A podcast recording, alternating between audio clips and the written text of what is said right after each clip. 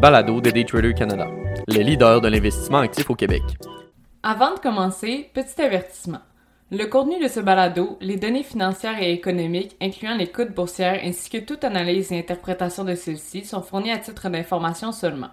En aucun cas, elles ne doivent être considérées comme étant une recommandation ou un conseil d'acheter, de vendre, de vendre à découvert ou poser tout autre acte envers toute valeur mobilière, tout instrument dérivé ou tout actif ou classe d'actifs quelconque. Bonne écoute! Job hopping, nouveau normal pour les jeunes générations, par Olivier Gélina, analyste financier et contributeur pour Daytrader Canada. Avec l'économie qui se dégrade ces derniers mois, le marché de l'emploi est scruté par plusieurs joueurs, non seulement pour des raisons de métriques économiques et projections, mais surtout pour les capacités de remboursement des ménages.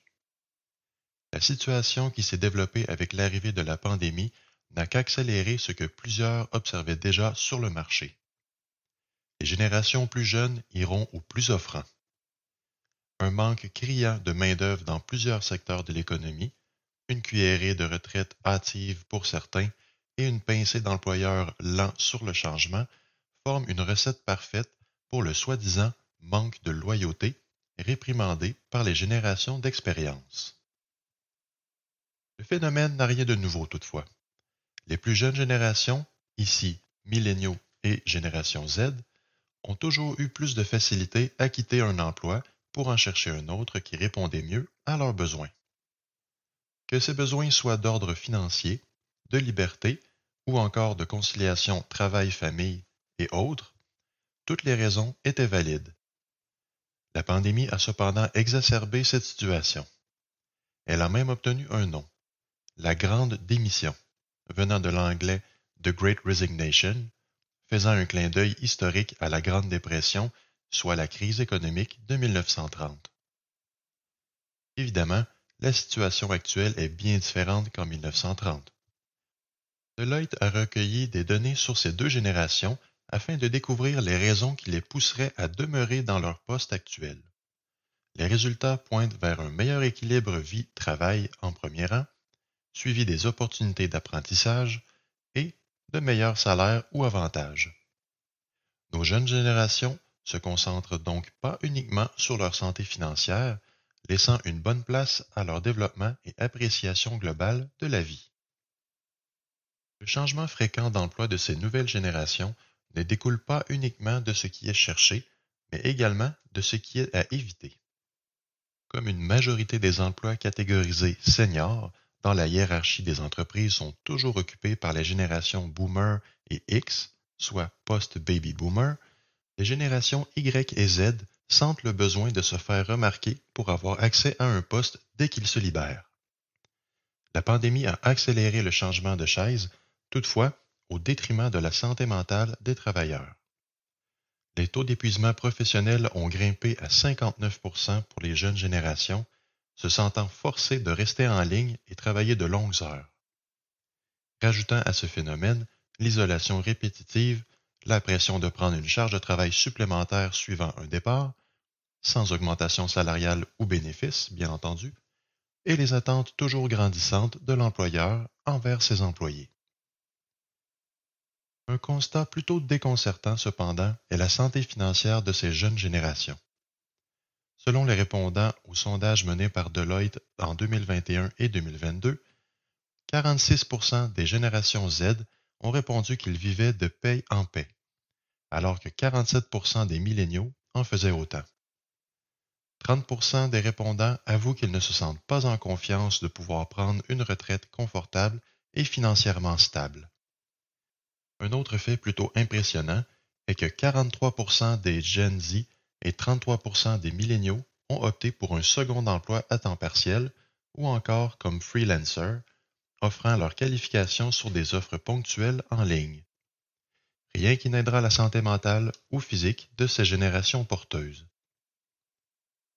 Un dernier point défiant ces générations est le coût montant de tous les biens et services ainsi que les abonnements récurrents qui sont aujourd'hui une norme dans l'industrie.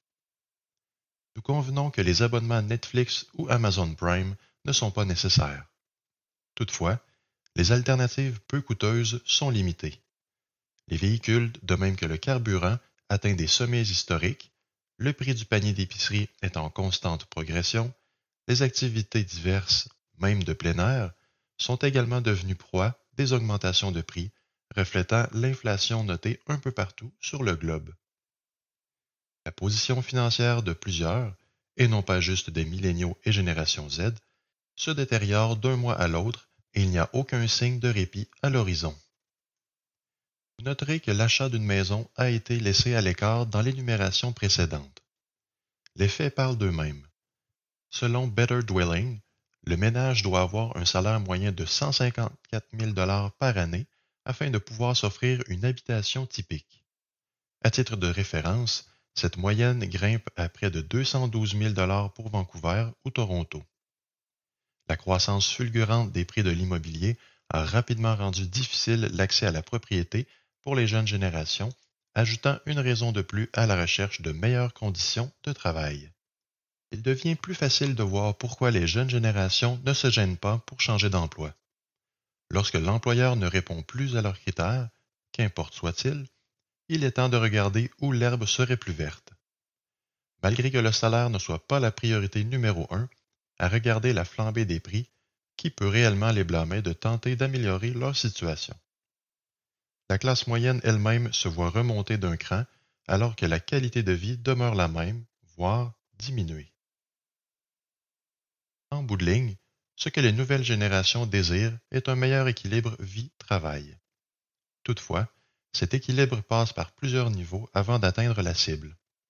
On pense entre autres au salaire devant suivre la tendance haussière des prix, aux congés attribués, aux attentes de performance balancées des employeurs et à leurs intentions ou la capacité d'embaucher de nouvelles ressources plutôt que de refiler le surplus de travail aux employés existants. Toutefois, il est important de se rappeler que les employeurs ont également des cibles de rentabilité à rencontrer, en plus d'essuyer des coûts généralement plus élevés ces derniers mois. À leur tour, ils refilent la facture aux consommateurs en augmentant les prix des biens et services. Il s'agit d'un cercle vicieux inflationniste peu commode, après tout.